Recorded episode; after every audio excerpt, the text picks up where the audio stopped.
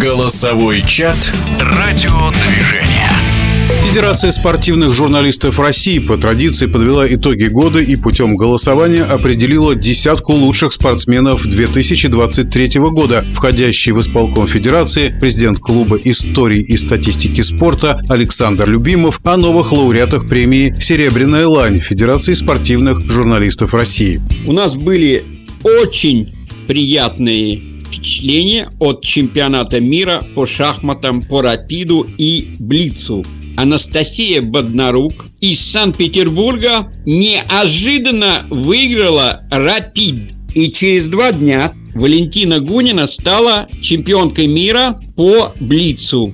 Это очень приятные и очень радостные события под конец спортивного года. Ну, а теперь хотим заострить свое внимание на том, что весь год нас радовали теннисисты. Это Даниил Медведев и Андрей Рублев. С одной стороны, они не выиграли ни одного крупного турнира, но во всех турнирах, можно сказать так, первой линии и второй линии, в которых они наводили шорох и выигрывали очень много матчей и у самых именитых теннисистов. Кстати, и очень приятные новости были с э, Кубков России и чемпионатов России по плаванию. Евгения Чекунова и Климент Колесников многократно устанавливали мировые рекорды, превышали их. И что интересно, с помощью президента Всероссийской Федерации плавания, великого легендарного пловца а ныне президента Федерации Владимира Сальникова, эти мировые рекорды были официально зафиксированы и зарегистрированы Международной Федерацией.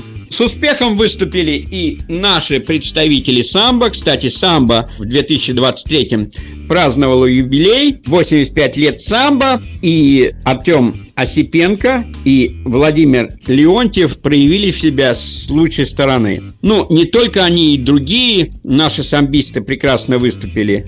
И хотелось бы сказать несколько слов о Лилии Хузиной, которая также вошла в список лауреатов Серебряной Лани. Лилия Хузина из Санкт-Петербурга стала чемпионкой мира Терхвандо. Ну, это краткий обзор лауреатов, кто в 20-х числах марта месяца получит знаменитую премию по версии Федерации спортивных журналистов России «Серебряная лань». Президент клуба истории и статистики спорта Александр Любимов был в нашем эфире.